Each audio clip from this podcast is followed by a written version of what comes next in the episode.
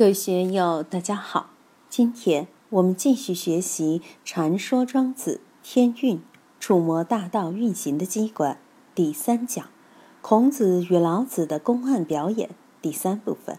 让我们一起来听听冯学成先生的解读：“于口张而不能谐，于又何归老丹哉？”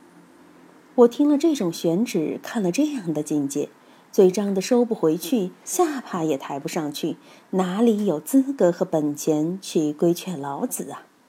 孔子在老子面前如此低姿态，子贡很不满，有意见了。子贡说：“然则人固有失居而龙现，雷声而渊没，发动如天地者乎？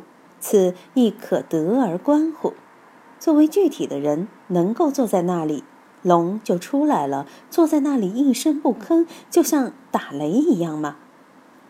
《易经》说：“亦无思也，无为也。既然不动，感而遂通天下之故。”能有这样的境界吗？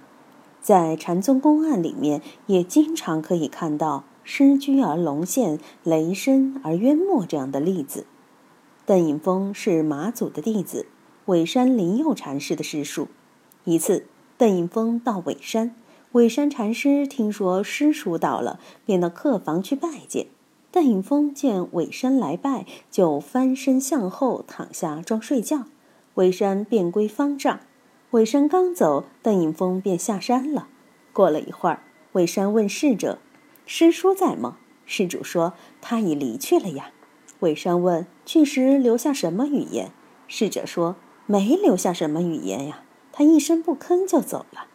魏山说：“莫道无语，其声若雷。”所以，禅宗里面经常借用庄子的这些语言来表达禅师们的境界。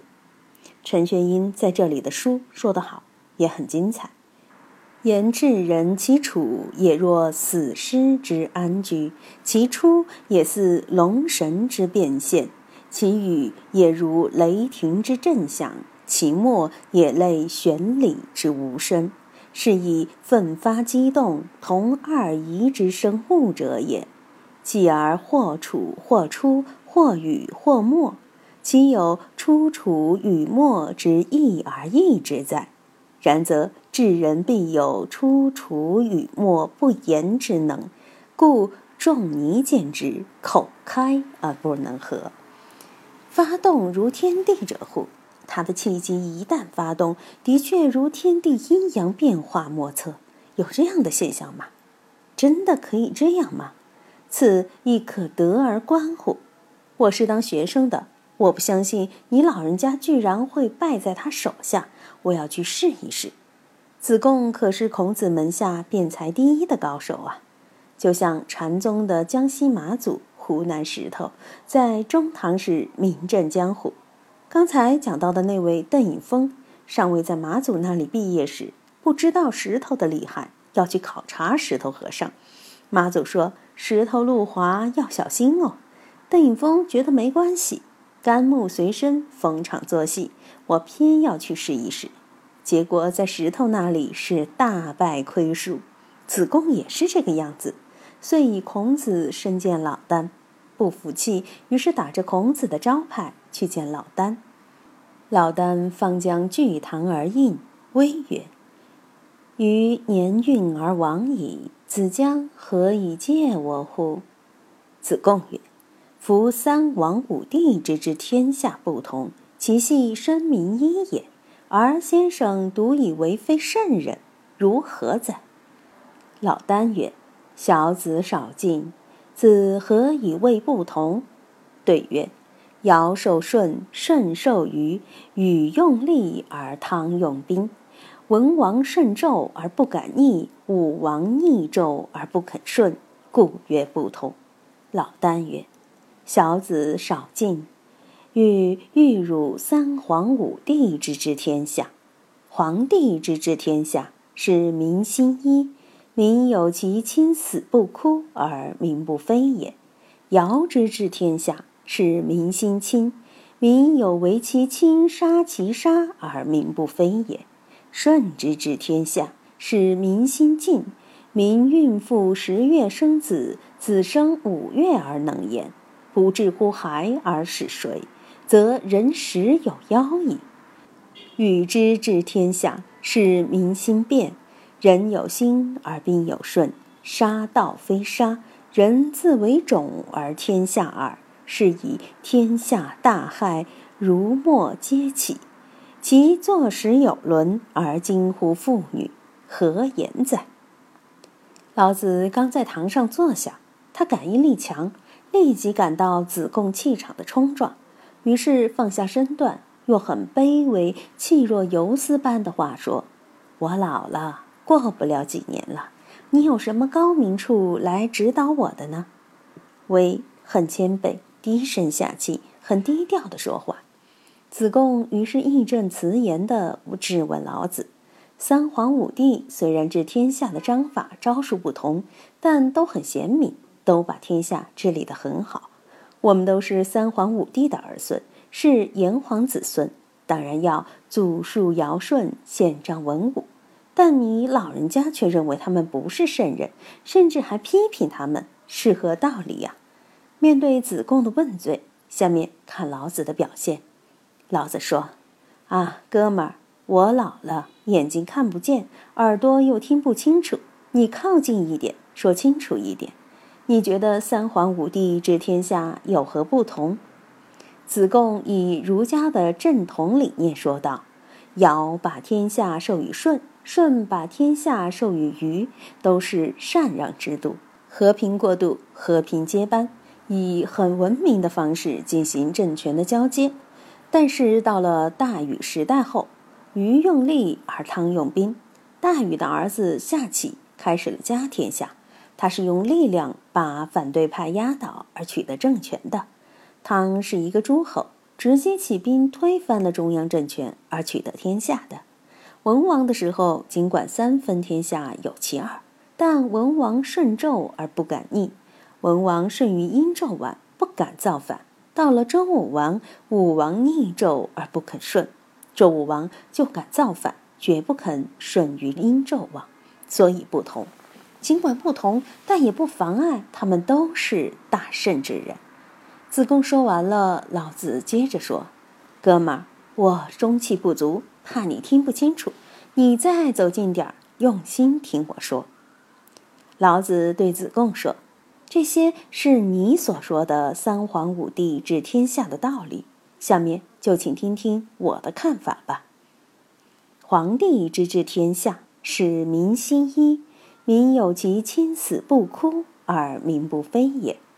皇帝治天下时，老百姓很淳朴，没有那么多礼法规矩，谁家的爹死娘死，大家都不会哭，因为这是自然之事，生死也是大道的运行。人死了埋了就是，儿女不哀也不哭，邻里乡亲也不会认为这有什么不正常，也不觉得这是不仁不孝的。尧之治天下，是民心亲，民有为其亲杀其杀而民不非也。到了尧时期，就以血缘关系为准则来界定亲与疏，这里的杀是指亲疏带来的差别，于是。父祖、母族、妻族、近亲、远房，种种差别就出来了。老百姓认为这样是合理的，亲戚关系、政治关系就是这样的嘛。当然，还有贤愚不孝的种种差别参差其中，杀其杀嘛，老百姓同样也不会认为有什么不好。顺之治天下，是民心静。到了顺治天下，老百姓就开始有竞争了。民孕妇十月生子，子生五月而能言，不治乎孩而使谁？则人实有妖矣。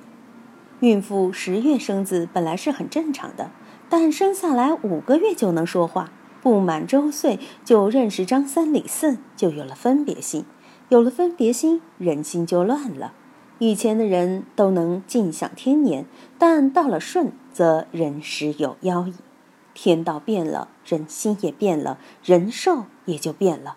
有的三五岁就死，有的十七八岁死，真是一代不如一代了。这里是庄子借题发挥，批评社会性增强的人们有了分别心，就丧失了本朴的自然性。于是人类社会便进一步开始堕落，而其势再难遏制。禹之治天下，使民心变。人有心而兵有顺，杀道非杀，人自为种而天下耳。是以天下大害，如墨皆起。大禹时代治理天下，人心的变化就更厉害了。人人各怀私心，因为尧舜治天下时还是民主选举、轮流执政，不是家天下。到了大禹，就成了家天下。人有了私心，用兵也开始了，并成了理所当然的事情。兵有顺，顺就是合理；杀盗非杀，杀死盗贼是奉天承运，是讨伐无道，是理所当然的。人自为种而天下耳。人们开始结党营私，大家都在经营自己的利益集团。但这不是禹的过错，而是天下耳。自尧以来。人心因分别带来的不可遏制的大趋势，谁也难以阻挡啊！自此以降，历夏商周三代，天下大害如墨皆起，整个天下人心大乱。儒家、墨家、诸子百家纷纷兴起，各家都有一套救世学说，其坐实有伦而惊乎妇女，何言哉？三皇五帝治理天下的政治理念，也是从无到有逐步形成的。最初的政治理念也很简单朴实，后来越演越繁，到了现在，有了你这样的人，更变得像女人一样叽叽喳喳，说三道四了。何言哉？为什么会这样呢？我今天就讲给你听一下。今天就读到这里，欢迎大家在评论中。分享所思所得，我是万万，我在成都龙江书院为您读书。